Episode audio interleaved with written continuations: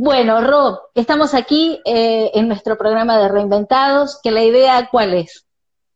La idea es conversar y conocer a las personas que, al igual que nosotras en esta cuarentena y también a lo largo de su vida y de su carrera, han decidido en algún momento reinventarse, buscarle otro sentido o seguir por el mismo camino, pero desde otra perspectiva y con otra forma. Y, ese es el objetivo, poder charlar, conocer a la persona, su profesión y su arte. Y hoy vamos a, a poder conversar con un gran reinventado un artista que justamente tiene esto, donde nos va a poder explicar las perspectivas, si es así, si él se tuvo que parar desde otro lugar.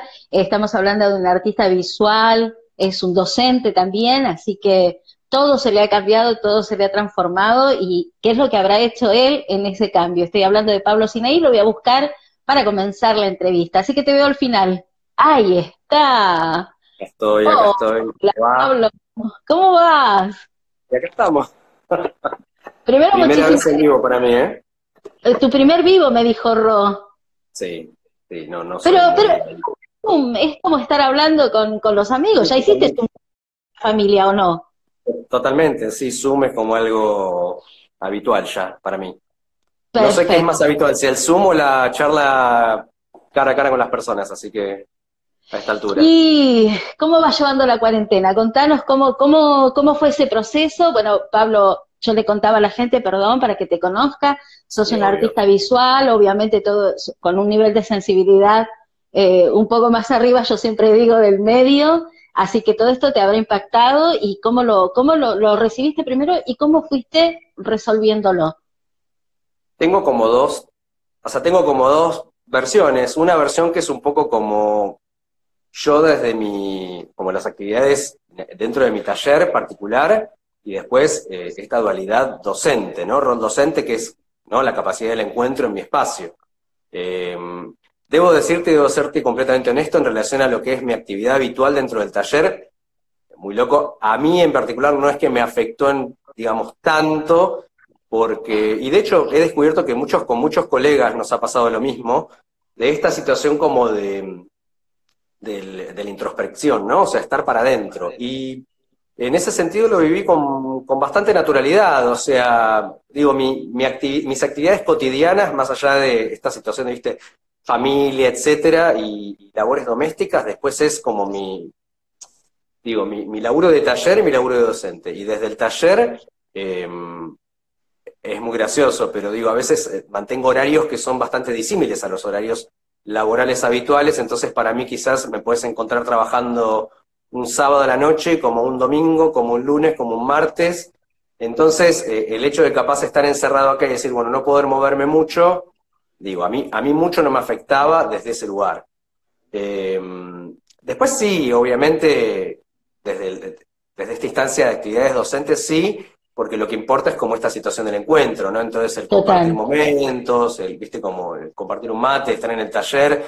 Además, debo decirlo, sí, yo me considero como un privilegiado porque el espacio que tengo, digo, lo redisfruto, pero no a todos les sucede tener un espacio personal particular, entonces, claro, además de, digo, la instancia de aprendizaje o de reunión, también la gente que venía al taller eh, era porque, digamos, tenían el espacio para ellos, como el pequeño hueco semanal de disfrutar de un lugar para ellos, ¿no? Y, eso sí se vio un poco perjudicado por el lado de ellos, lamentablemente, pero bueno, varios, eh, digo, dentro de esta situación como de reinvención o de migrar un poco lo habitual, hemos tenido que migrarnos a lo que es la virtualidad y algunos se han adaptado, por suerte debo decir que la mayoría, eh, y acá estamos, de esta manera. Bien, bien. las pantallas. Bien. Y para, para poder hacer una línea de tiempo que es importante, ¿cómo llegaste vos a este presente? ¿Qué fue lo que te motivó en la vida para comenzar a construir este artista que sos hoy, donde has hecho un recorrido de exposiciones, estás premiado, tenés un, un montón de cosas muy positivas en tu haber, que fue eh, tiempo y trayectoria, obviamente. ¿Cómo, ¿Cómo construiste eso?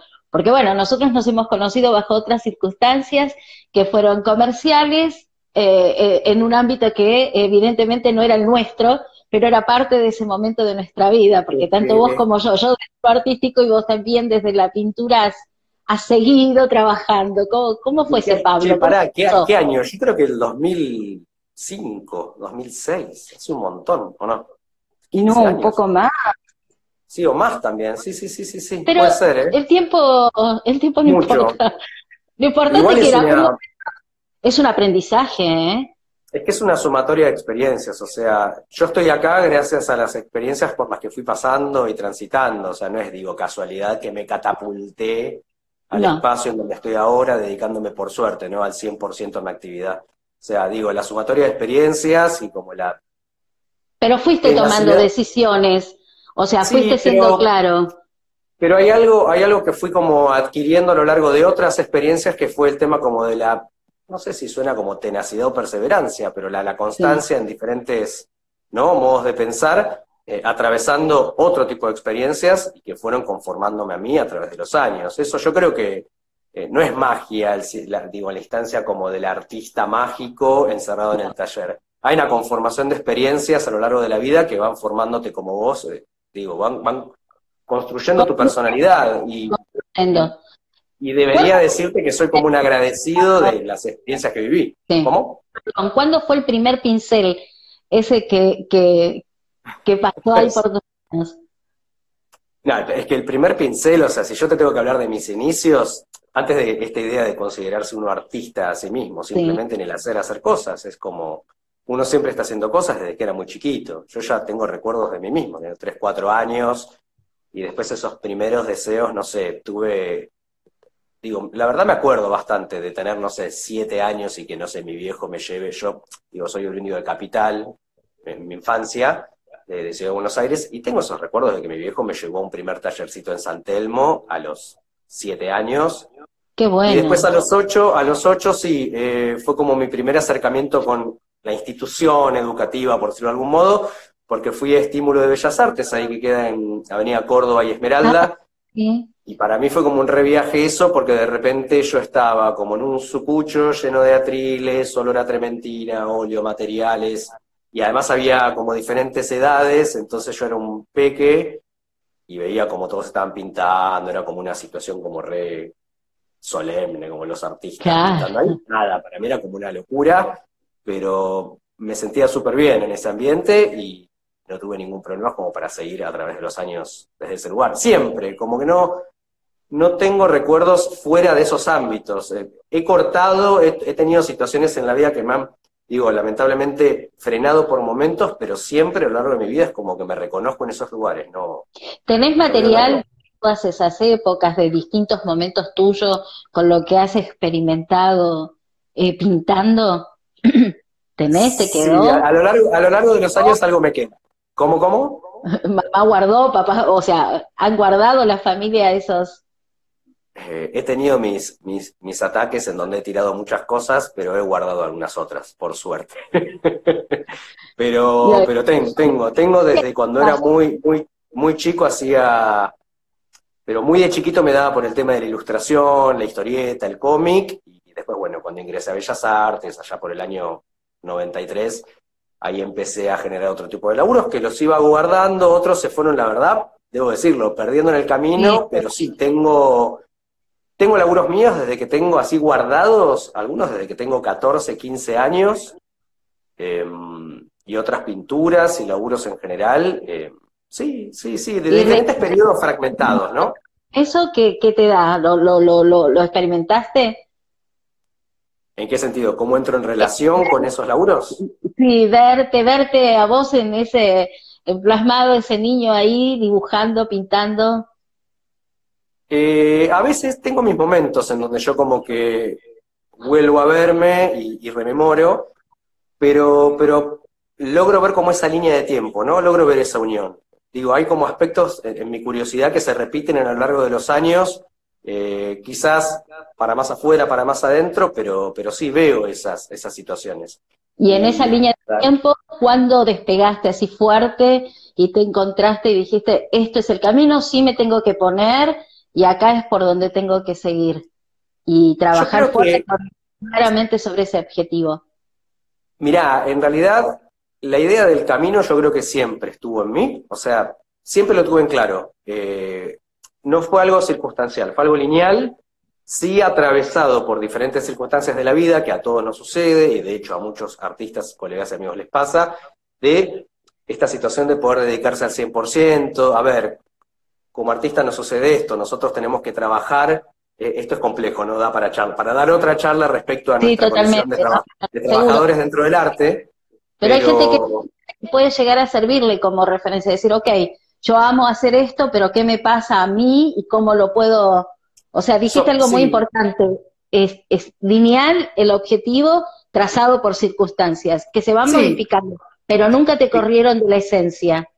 No, no, pero porque además me debo decir que he tenido diferentes tipos de actividades y trabajos atravesados a la par por mi actividad. Mi actividad tuvo que fluctuar y amainar un poco y darle mucha más importancia a otros laburos para poder vivir, para poder morfar como todos. Sí. Eh, He transitado etapas de, frustración al respecto, pero insisto, trato como de mirar en perspectiva y ser un agradecido de esa experiencia en donde a mí me, insisto, me fortaleció un poco en cuanto a tenacidad y perseverancia en poder lograr quizás tener el espacio que tengo hoy, que es por suerte un espacio personal particular.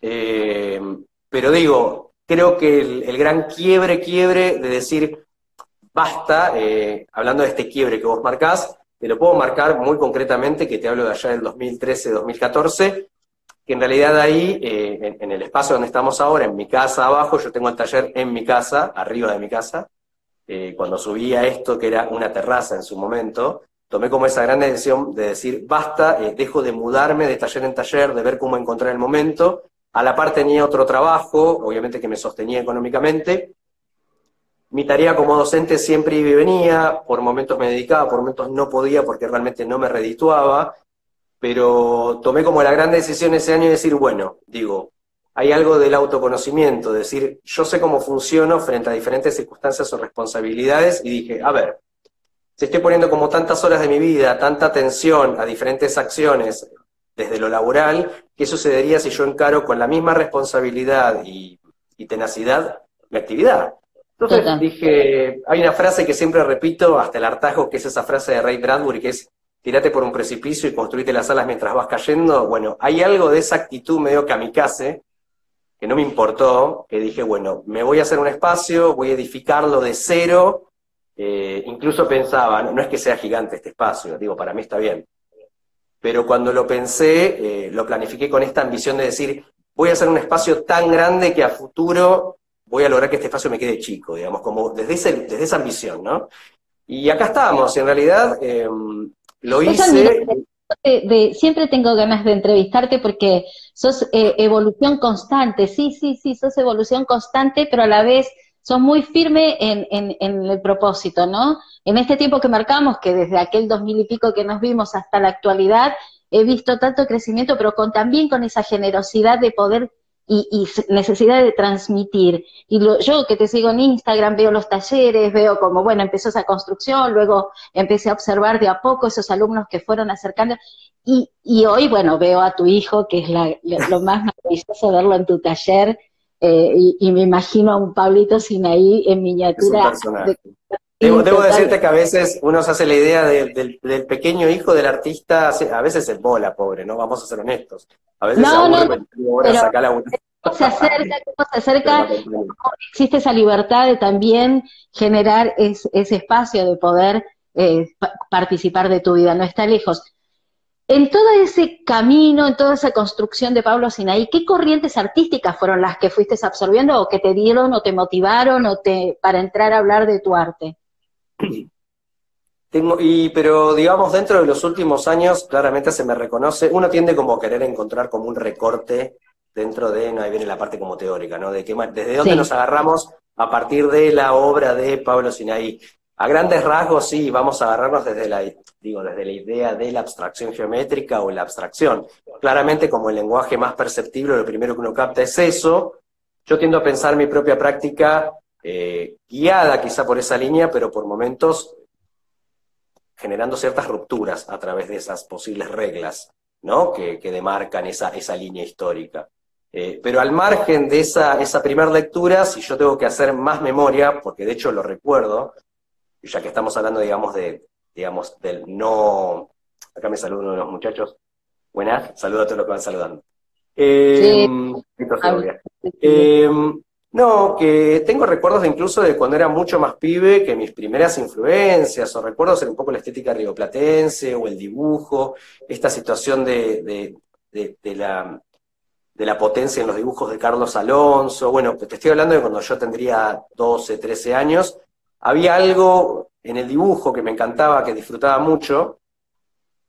Estoy hablando de hace mucho tiempo. Y hubo algo que me, que me sucedió y va a sonar muy gracioso, que en realidad yo me sentía muy incómodo al momento de pintar. Con la pintura yo tenía un problema, bueno, todos tenemos, los pintores siempre tenemos como esta situación ante la pintura, pero era una situación más bien de frustración, te estoy hablando de a mis 13, 14, 15 años, cuando en su momento me recibo de la Belgrano, te estoy hablando del 99, eh, yo disfrutaba mucho lo que hacía a partir del dibujo, pero había una, una limitación a través del espacio pictórico. Y y creo que fue como una, como una confrontación caprichosa que decidí hacer en tanto la pintura en sí misma, y empecé a intentar obligarme esa, esa situación de pintar a ver qué sucedía. Bueno, en realidad funcionó, porque tampoco me quería presionar y pasarla mal, no, no es que hay, hay que sufrir y obligarse a generar una... Mucha crisis, de mucha turbulencia interna, ¿no? Eso es una relación constante, pero lo que me sucedió en ese momento fue que, bueno, que encaminé por el lado de la pintura, y empezaron a aparecer diferentes influencias también, desde una situación mucho más gestual, un informalismo, ¿no? La nueva figuración de los años 60 en Argentina. Después empecé a generar otros cruces a partir de artistas más internacionales, pero y también obviamente de artistas locales, pero todo me fue llevando de a poco. Es como que fue una, una situación mucho más paulatina. Es algo que quizás no lo podés traducir ya en palabras, pero insisto, esto, esto de ver en perspectiva tu línea de laburo, eh, vas dándote cuenta por dónde te vas moviendo y, vas descubriendo, ¿no? ¿Cómo llegan a vos? ¿Cómo llegan a, contactarte? ¿Cómo vos llegás a poder exponer? ¿Cómo se acercan? Sí, me encanta, todos te están... Se suman amigos, yo la verdad... amigos, sumando amigos, te saludo. Me parece fantástico, ese es el momento. ¿Cómo, cómo, cómo, cómo vas saliendo vos, o sea, de, de ese lugar de trabajo, salís hacia la luz? ¿Cómo vas haciendo el camino de las exposiciones, que la gente y también vos, las ganas de querer mostrarlo, o bien alguien te descubrió y de a poco tuviste que salir sí o sí. Sí, no, uno se queda como en esos lugares así de magia, ¿no? Te descubrieron, te rumba al estrellato. No sé, yo creo que cada, cada experiencia súper personal, no, yo creo que no hay lugares como comunes.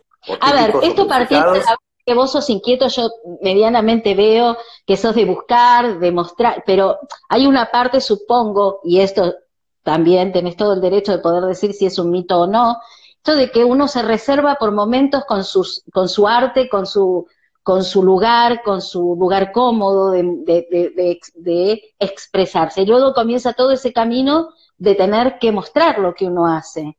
Bueno, eso sí está muy bien que lo señales. Mm. porque es como una dualidad. En eso es como cíclico, es, yo lo veo desde ese lugar que es un poco el adentro y el afuera.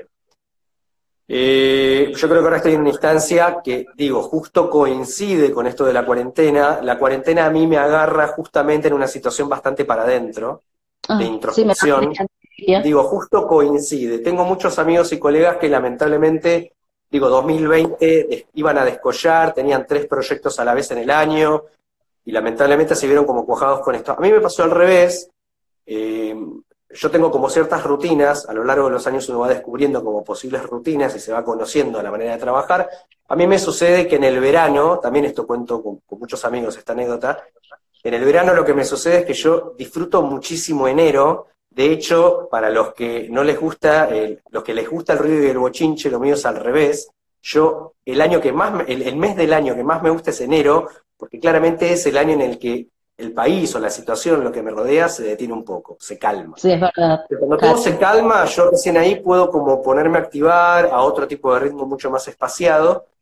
Este verano, debo decir que me lo tomé con un poco más de calma, tenía ideas de algún cierto proyecto, una línea de trabajo, pero la fui postergando un poco. La fui postergando un poco, de repente llegué a marzo, y yo pensaba, bueno, debería activar con esto. Cuando de repente sucede esto, que nos frenamos a mitad de mes, Sí, total. Digo, rebobiné y pensé, bueno, estamos en marzo, pero prácticamente es como estar en enero, con la tranquilidad que había. Entonces dije, vamos a darle marcha adelante de vuelta a este proyecto, a esta idea. y acá estoy, entonces, eh, digo, dentro de mi taller y dentro de mi actividad particular, en, mi actividad personal, estamos ahora en junio, de marzo a junio siento que pasaron tres días, a mí se me pasó volando, a mí. Ah, qué bueno, buenísimo. Pero porque todos los días estoy como, digo, no, yo no tengo, lo, lo bueno que tiene esta situación, esta profesión, esta actividad, que como uno está constantemente pensando, esté en el taller o no esté en el taller, eh, hay algo del ocio que se cruza con la actividad, ¿no? Eh, el ocio dentro del taller también es súper válido, o sea, uno... Esos espacios de silencio a vos te permite estar creando, ideando, eh, La, idea de creación, o sea, de la materialización del laburo no tiene que ser en sí mismo como lo, final en el momento. Uno va materializando ideas, va como cocinando cosas, desarrollando cosas a través de los días, son otros tiempos. Entonces, cuando yo veo que la gente, por ejemplo, en cuarentena, se, se desespera desde lo cotidiano, porque vos fíjate cómo estamos formateados, y esto es algo que ah, no, sí. atraviesa mucho mi laburo, este la gente quizá asustó puede mucho por eso.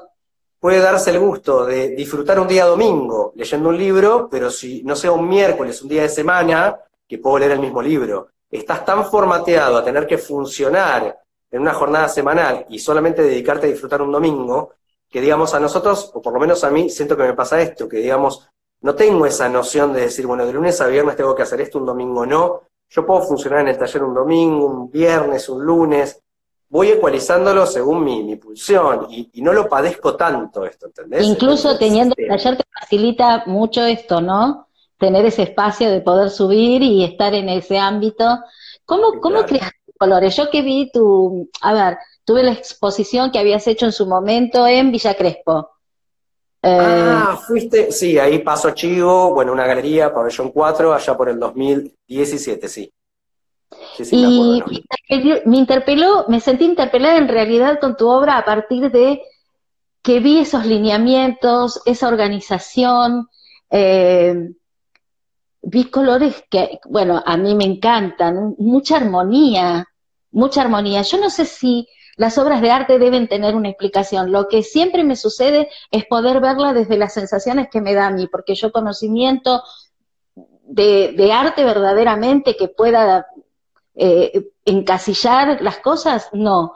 Y me, me, gustó mucho ver primero el tamaño de algunas, de algunas obras que me, eso digo, wow, ¿cómo lo logró? Primero lo que me sucede, ¿no? Porque es, no sé, vos me mandás a hacer una línea en el cuaderno y te puedo asegurar que te hago un gusano, pero bueno, ver tu, y ver ese rasgo de perfección, porque hay mucho trabajo ahí, por lo menos con las que yo vi.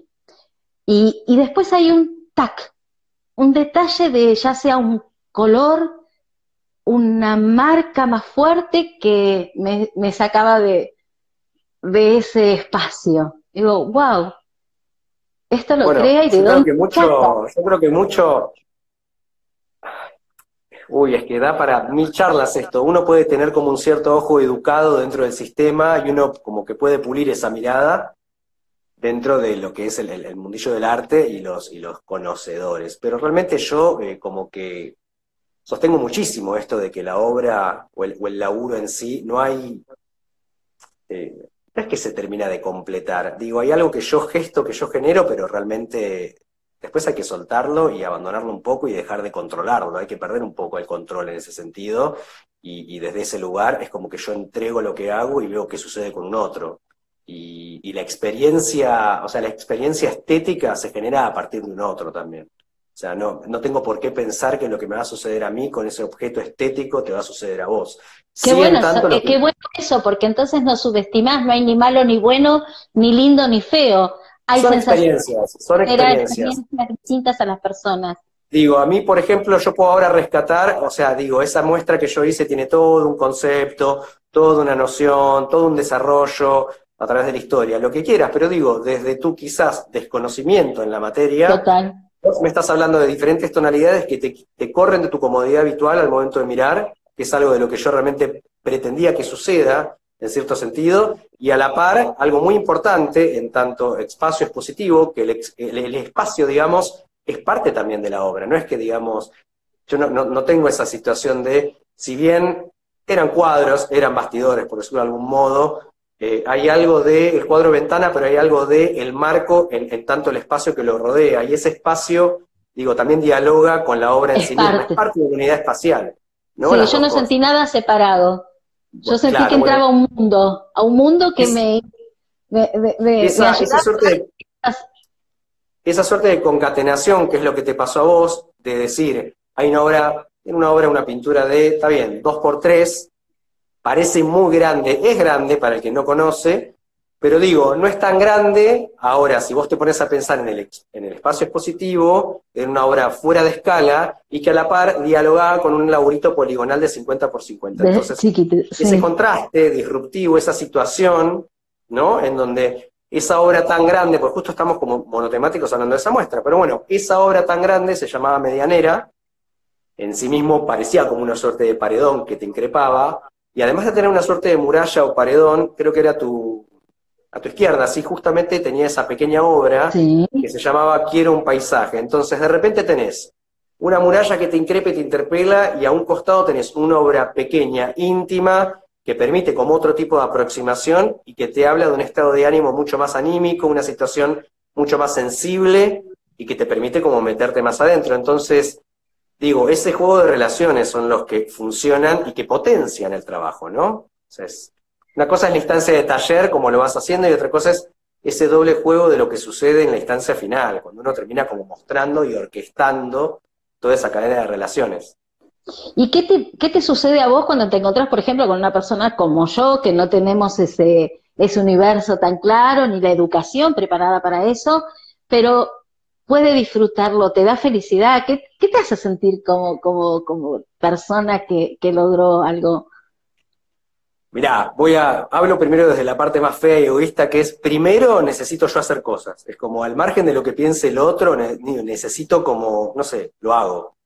Después, obviamente, eh, en esa pulsión que uno necesita como hacer, porque digo, y más en esta situación, Incluso desde lo terapéutico, yo, yo me refugio en mi actividad, y acá tenemos una amiga que, está mirando, le mando un saludo a Karina Costa, que siempre cuento esta anécdota, Cari, acordate, que una vez me dijo, si no haces esto, salís a cuchillar gente, más o menos, porque hay algo que realmente me, salva de todo en ese sentido con estas actividades, pero bueno, al margen de lo primero que yo hago en instancia primaria en mi taller, em, después nada, es como que yo tengo que digamos, soltar esa actividad y yo disfruto un montón lo que sucede con el otro. Sé que tiene que suceder una experiencia, aparte de lo que yo digo, mis primeras intenciones, ¿no? Y se generan nuevas lecturas, nuevos corrimientos, y eso es súper interesante. Insisto. Y en Argentina hay espacio para todos ustedes, para, para, para artistas como vos, porque, por ejemplo, hubo ese, en esa oportunidad que yo fui a ver esa exposición, fue a raíz de un corredor que hicieron un montón de artistas. Eso estuvo genial eso estuvo buenísimo porque íbamos por distintos lugares. Ah, lo del... Sí, lo del Abre Villa Crespo, estamos medio complicados con este tema, pero en ese momento sí. Se, se, suelen hacer, digo, esto es dentro del circuito de galerías zonal. Y está muy bien porque activan un poco, digamos, a que el circuito de gente, digo, lo tome como un paseo, pero pueda conocer esos, esos espacios que igualmente en la semana digo, en la semana también están... Están, existen, seguro. Pero la gente tiene como esta idea con la galería de este espacio sacralizado de entro, no entro, si entro me van a mirar mal, tengo que ser un conocedor para entrar. ¿En Argentina son más pacatos para eso? ¿Son más, más elite para eso? ¿O la gente se está animando un poco más, por lo menos antes de cortar eh, con todo este ritmo? En general, en general, digo, el mundo del arte, el mundo de los espacios así, de galerías, uno tiene a, tiende a pensar también en esa idea, ¿no? O sea, mm. pero lo, ideal es lo ideal sería poder lograr como integrar a, otro tipo de público a esta situación. Quizás eh, hay diferentes instituciones que lo están haciendo. Eh, es criticable, yo tengo muchas cosas para decir al respecto, desde una situación como mucho más desde la espectacularidad, ¿no? A partir de, digo, esta situación del show y el espectáculo, a parir de grandes acciones en los museos. Digo, hay algo de eso que replica, digo, replica en Argentina como en el mundo, a nivel global, y que da para hablar a partir de hoy sí. hoy por hoy la situación del espectáculo y el show y de las mega muestras, ¿no? A partir de miles, de cientos de miles de personas que van a ver una suerte de show. Eso por un lado, pero nosotros, o sea, este tipo de circuito que es un poco más pequeño, ¿no? lo que se intenta hacer es esto, de que el circuito pueda lograr meterse, ¿no? Otro tipo de público dentro de este circuito de galerías y espacios. Y pueda conocer, ¿no? Porque hay un montón. En Buenos Aires, sobre todo. están abiertos a colaborar, a agruparse, a formar, a buscar propuestas, esos espacios, a abrirse. ¿Hay, están o están medios divididos también? Hay un montón de, es que en realidad hay grupos y subgrupos. Digo, ah. desde, puntualmente desde donde vos me estás hablando es como un conjunto de galerías, que son las galerías de Buenos Aires, digo, de las más conocidas que están muy bien. Después hay otros espacios, un poco menos quizás conocidos o relevantes dentro del circuito o, dentro del mercado del arte, ¿no? Que también hay un montón de centros culturales, espacios autogestivos, eh, espacios de artistas autoconvocados. ¿Y, la autogestión es cara? ¿Es caro para, para el artista poder llevar sus obras, eh, autogestionarse con tres, cuatro, cinco por ahí artistas? ¿Es caro? Y la verdad que sí. Sí, sí, sí, la verdad que por eso justamente paso chivo también. Hay, hay como un montón de agrupaciones que esto, digo, cayó de maduro en esta cuarentena también, ¿no? Eh, un montón de agrupaciones independientes que se están juntando en relación a esta situación de el artista como trabajador, el artista como gestor, ver desde qué lugar podemos, se puede generar como una suerte de tarifario común, porque es muy complejo esto, ¿eh? no existe, si te lo pones a pensar fríamente, y, me pasa con muchos amigos y colegas, más allá de que uno pueda ser monotributista en diferente actividad, no existe como la categoría de artista, artista visual, o sea, uno puede tener categoría, un montón de categorías o subcategorías, pero eso es complejo. Entonces, desde ese lugar estamos como tratando de pensar de qué manera poder lograr esto, poder generar una suerte de tarifario común ante actividades, porque algo que sucedió, y que no es casualidad que yo te esté hablando de esto, que claramente, digo, en, esta instancia de encierro, las, instituciones, los espacios culturales, digo, ¿qué pasa? Ahora no pueden mostrar, pero digamos, nosotros somos los que más o bien generamos contenido. Y, son los del contenido. Son los del contenido. Tenemos la responsabilidad de la institución pero, pero bueno, sucede eso. Entonces de repente es como vamos todos en búsqueda de los artistas, que tanto estamos acá, estamos encerrados, pero estamos haciendo cosas. Están, están vivos. Somos, somos necesarios, ¿no? Entonces, bueno, pasa esto. Y, y bueno, estamos un poco plantándonos y replanteando esta situación. Esperemos que se pueda modificar en algo, no, la verdad, e, este parate sirve para repensar este tipo de acciones, pero bueno, vamos a ver cómo sucede todo, ¿no? cómo, se va desenlazando.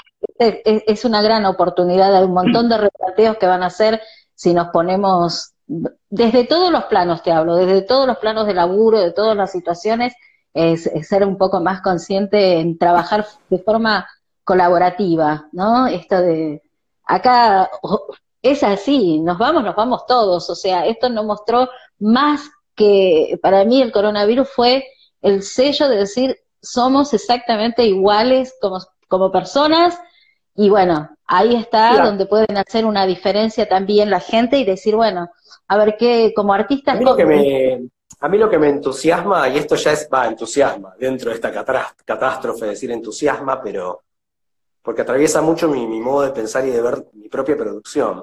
Yo, yo como que me relaciono mucho con este tipo de sistema, el sistema de las cosas, cómo nos manejamos, eh, el carácter sistémico, eh, de la humanidad, ¿no? Cómo nos movemos. Dentro de esos sistemas a mí me impresiona porque tendemos a idealizar cosas o países o situaciones y, querer parecernos a siempre, como querer referenciarnos con, un otro, ¿no? Y si te pones a pensar, eh, digo, capaz va a sonar medio power el discurso, pero vos fíjate la paradoja, ¿no? De que siempre uno quiere mirar a un país como Estados Unidos, uno siempre pone la cara para el lado de Estados Unidos, qué mejor el ejemplo de, viste, Norteamérica y América, esta situación, ¿no? Desde instancias desde la globalización, el progreso, ¿no? Esta situación de, país de avanzada, o cómo deberíamos ser como. Y fíjate siempre que, de vanguardia, siempre de vanguardia nuestra empresa. Digo, lo que, lo que se considera como el ombligo del mundo desde un momento de la historia en donde todos miramos para ese lado, ese ombligo del mundo se transforma en el epicentro de la catástrofe por la manera en la manera maquínica en la que nos movemos y el ejemplo que no deberíamos ser o como estamos siendo. Entonces, es muy loco ver esto, ¿no? Es decir, éramos, queríamos ser ejemplo de esto, me parece que siendo así, no sé si funciona. Digo, yo soy más fan de, como los países nórdicos, los países como más bajo perfil, digo, no llamamos tanto la atención y hacemos las cosas bien, como un Noruega, Finlandia. Vos fíjate que, digo, están mucho, mucho más tranquilos, mucho mejor, no llaman tanto la atención y sin embargo no tienen todo este quilombo. Entonces, hay que ver bien para dónde mirar. Para dónde. Lo, que tendemos a idealizar. Justamente de este reinventados, de este programa, de este espacio, de este momento, de encontrarnos gente, artistas como vos, eh, de distintas áreas, del arte era justamente por eso. Nosotras no esperamos que alguien nos llame, nos diga cómo tenemos que seguir. Creo que sentíamos la necesidad de generar un espacio acompañada por ustedes a poder escuchar distintas miradas, distintas maneras de encarar esta situación. Y creo que ahí viene el aporte más importante como persona. Ok, eh, se sumaron un montón de amigos tuyos, gente que está escuchando. Siempre queda ese resabio de decir, ok, lo puedo pensar desde otro lugar. ¿Y en qué momento de tu vida, Pablo, te sentiste verdaderamente reinventado? Que vos dijiste, es acá, es ahí y es ahora. Uy, qué pregunta lo de, reinventado como otra persona inventada, no sé, pero como... No, no sí, reinventado, pero reconstruido. Sí, sí, lo de reconstruido literal. Me voy a agarrar desde las bases de la construcción de mi propio espacio de trabajo, en donde como el sentar las bases de ese espacio a mí me permitió como tener el lugar físico, el tiempo y el espacio y la dedicación. Y a partir de allí lo que me pasó fue tomar esa gran decisión, que digo, la tomé yo y no es que todos lo puedan hacer, yo me arriesgué, la verdad es tomar un riesgo, no, no, digo, no es tan fácil, porque también tengo muchos amigos que trabajan de otra cosa o trabajan solo de la docencia, digo, yo ahora dediqué, digo, decidí cortar con todo lo que sea un trabajo bajo, dependencia hacia terceros y dedicar toda esa actividad o toda esa responsabilidad y ejercerla, digo, a través de la docencia y de mi propia producción. Y eso fue cuando hice, cuando hice mi espacio. Allá por el 2014-2015, corté con todo, de cepa. Y has puesto ladrillo por ladrillo, tal cual hiciste tu cimento. Pero lo que, lo que descubrí, lo que descubrí que hubo como un resabio de todos los años de lo que venía haciendo, me sucedió algo así como, ¿vieron? ¿Viste esto como tus amigos, cuando tenés amigos y no los ves dentro de muchos años y te volvés a encontrar y parece que no hubiera pasado un solo día de la verdadera amistad? En, tanto, la actividad personal. A mí lo que me pasó fue que a pesar de haber hecho mi actividad bastante fluctuante a lo largo de los años, cuando retomé y encaré al 100%, todo aquello que fui generando de manera fragmentada se me vino adelante se me adjuntó y de repente como que me sentí inscripto en una suerte de sistema, podríamos decirlo, digo, con bastante naturalidad. O sea, no es que me, me costó readaptarme al sistema. De repente me vi rodeado de colegas, personas, acciones con las que la tomé la actitud con total naturalidad. Y acá estoy. Como nosotros, que nos hablamos una vez y cada tanto charlamos y yo siento esa naturalidad y esa generosidad siempre de tu parte de estar queriendo compartir y compartir como lo haces en realidad, tanto desde tu arte, desde este, bueno, no tengo drama, chicas, va a ser mi primera vez, pero sí, eh, y está buenísimo. ¿La pasaste mal? No, no, no, es como una charla por WhatsApp, por Zoom. Digo, mi único temor, que es, muy que es muy gracioso esto, que siempre pasa con todos los vivos, es esto del que te congelaste, te pixelaste, para lo voy a volver a buscar, corto, llamo, tenía miedo de que suceda algo así y no sucedió. No sucedió, así que vamos a dar por finalizada. Bueno, esto va para el IGTV, así que vas a poder ver esta charla. Agradecida, agradecida por el arte que haces, a mí me gusta muchísimo tu trabajo. No tengo un nivel intelectual de comprenderlo, pero sí tengo mucha emoción y siempre me sentí muy ligada desde ese lugar con vos y viendo tu crecimiento y premios y como dije, cada vez que veo que pones mira, voy a exponer en tal lugar, en Instagram, me da mucho gusto y, deseo compartirlo porque sé que van a disfrutar de un momento buenísimo y van a ver cosas preciosas. Has trabajado para, para empresas, has diseñado cosas maravillosas y bueno, que siga fluyendo, que esta instancia de parate siga siendo de mucha creatividad para vos y pronto que, bueno, cuando se dé el momento, los alumnos puedan volver a su espacio, que me imagino te deben extrañar un montón. A vos, al espacio. Sí, y al poder... igual, con esto, con esto te lo, te lo aclaro. Lo bueno, lo positivo dentro de mis talleres es que, bueno, si bien estamos manteniendo un programa de clínicas a la par, clínicas de obra, que son una instancia mucho más teórica. Ah, eso es No, pero digo, eso lo migramos a, a Zoom y la verdad la, la potencia nunca, nunca se perdió la intensidad nunca se perdió de los grupos, eso la verdad estoy como muy contento, además por el nivel de compromiso y de entrega de los grupos. Pero después yo todos los sábados, viste que doy mi taller, digamos, de producción, en ese sentido sí tengo que ser honesto, es complejo el tema de la distancia del compartir un mate, el espacio, pero el pequeño grupito que eligió como acompañarme en esta situación, digo, desde la distancia y la virtualidad, para mí es un doble desafío como docente lograr como transmitir Mm, para todos, ese sí, sí. y que funcione, pero me estoy dando cuenta, pese a todo, y que muchos colegas lo hacemos, de que también está funcionando. Porque digo, también es, es un 50 y un 50, ¿no? Es un poco Una mi actividad. Pero con ganas. Hay que ponerle. exacto, y la predisposición del otro y funciona. Así que la verdad estoy muy contento.